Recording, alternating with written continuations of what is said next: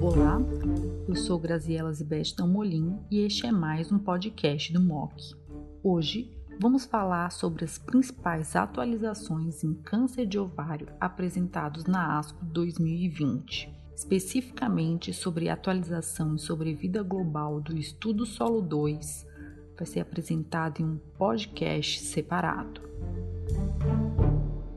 Inicialmente falando sobre dois estudos importantes sobre citorredução secundária.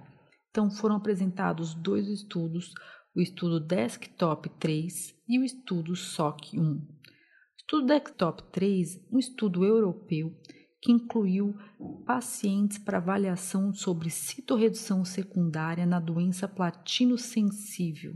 E o que se viu nesse estudo foi uma diferença em sobrevida global, que foi o desfecho primário desse estudo, de 53,7 versus 46,2 meses. E em sobrevida livre de progressão, também foi visto um aumento de 18,4 versus 14 meses. Importante lembrar que no desktop a gente não tinha avaliação sobre o status de mutação de BRCA e a grande minoria das pacientes receberam terapia de manutenção. Menos de 5% das pacientes receberam uso de inibidor de PARP e somente 23% das pacientes receberam tratamento com bevacizumab. está falando aí de dados de mais de 400 pacientes incluídos no estudo Desktop 3. O estudo SOC1 incluiu pacientes também com desenho bastante parecido, 357 pacientes, um estudo chinês, também somente citorredução secundária nas pacientes no cenário platino sensível. Aqui a gente tinha um score combinado de desfecho de sobrevida livre de progressão e sobrevida global. O desfecho de sobrevida global para esse estudo ali ainda está imaturo, mas se viu um ganho em sobrevida livre de progressão de 17 versus 11 meses.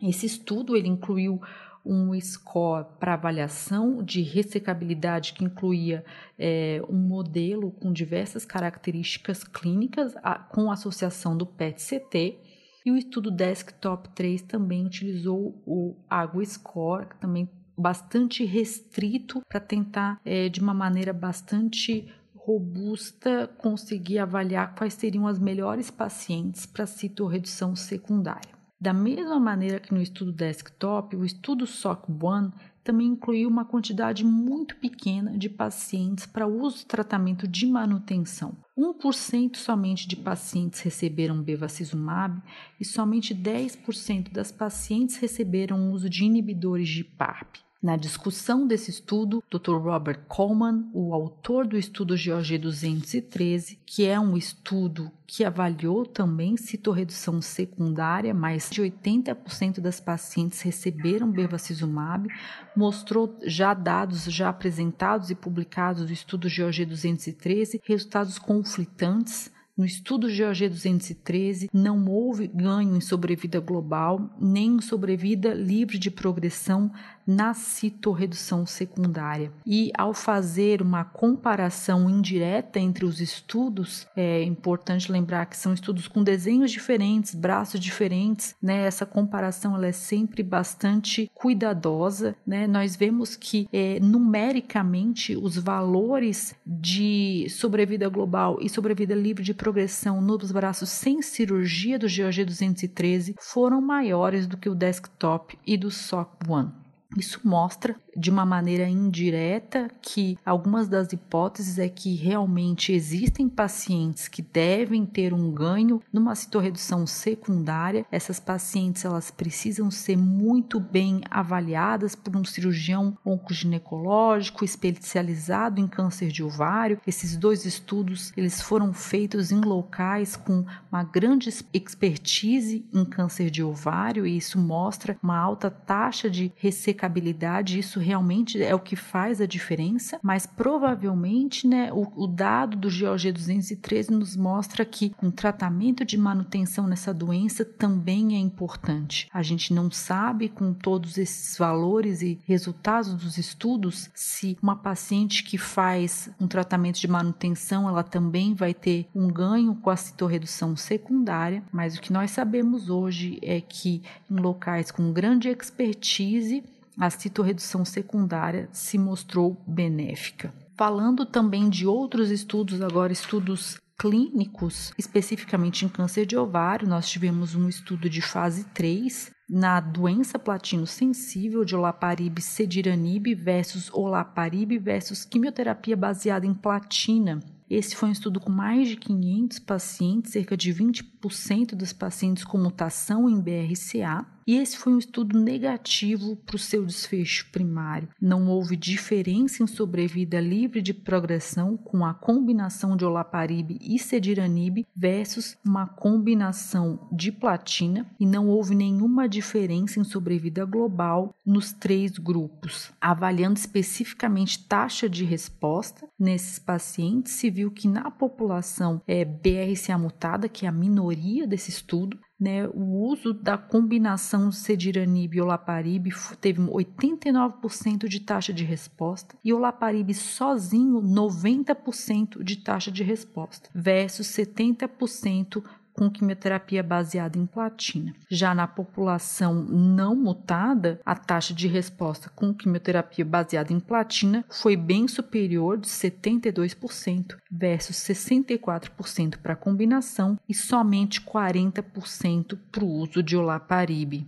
Um outro estudo, também apresentado com olaparib como tratamento na ASCO, foi um estudo de fase 2 de braço único, que incluiu 271 pacientes, somente pacientes com mutação em BRCA ou com alguma deficiência de recombinação homóloga pelo teste HRD da Myriad e mostrou que a taxa de resposta com o uso de olaparib foi bastante alta nas pacientes com mutação germinativa de BRCA, 70%, bastante alta nas pacientes com mutação somática de 64% e num ganho mais inferior de 29% na população com deficiência de recombinação homóloga e um ganho bastante inexpressivo nas pacientes com ausência de recombinação homóloga. Esses estudos eles geram hipóteses, né? eles nos mostram o uso de inibidor de PARP, ele ainda não é superior ao uso de platina, é, mas ele poderia ser utilizado em pacientes com mutação de BRCA, em algum momento não tem mais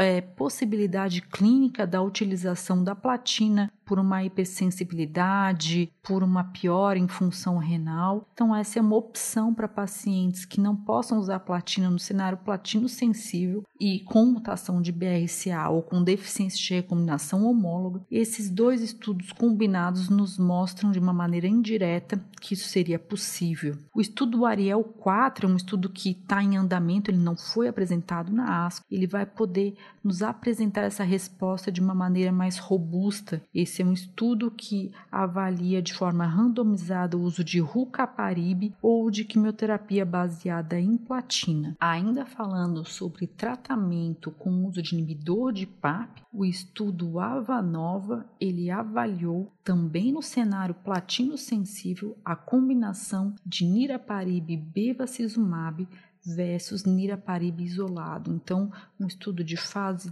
2 sem quimioterapia e ele mostrou que a combinação de niraparib e bevacizumab, ele teve um ganho em sobrevida livre de progressão de 12 meses versus 5 meses para o niraparib isolado e esse ganho foi aí uma razão de risco de 0.41 para a população com deficiência de recombinação homóloga e muito semelhante nas pacientes com ausência de recombinação homóloga, também um hazard ratio de 0,40, bastante parecido. A gente aguarda os dados do estudo de fase 3 com a combinação de niraparib e bevacizumab que está em andamento para avaliar se essa realmente possa ser uma combinação que possa ser utilizada no futuro. Um outro estudo bastante interessante trouxe uma droga nova no cenário do tratamento do câncer de ovário. Essa droga se chama mivetuximab soravtansine.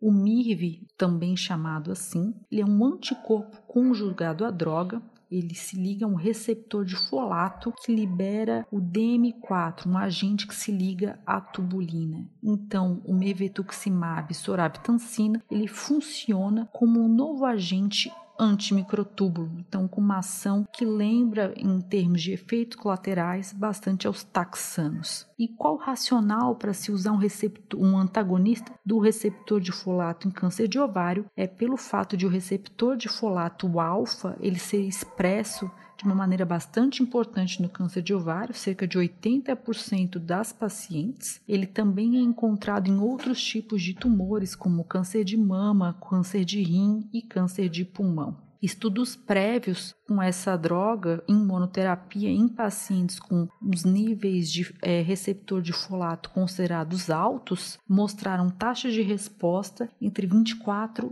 e 47%. Ah, o receptor de folato alfa em todos esses estudos foi avaliado por técnicas de imunohistoquímica. E na ASCO foi apresentado então a combinação dessa nova droga do mevetuximab soravtansine associado ao bevacizumab. Então, o objetivo primário foi avaliar a segurança e tolerabilidade. Esse foi um estudo de fase 2 de braço único, com 60 pacientes. E o que chamou muito a atenção é que ele incluiu tanto pacientes com um cenário de doença platino sensível quanto cenário de doença platino resistente. E a taxa de resposta nas pacientes com receptor de folato alfa considerado como score alto foi de 64%. Essa taxa de resposta ela foi maior nas pacientes com doença platino sensível, de 69%, mas o que mais chamou a atenção foi a grande taxa de resposta, principalmente nos pacientes com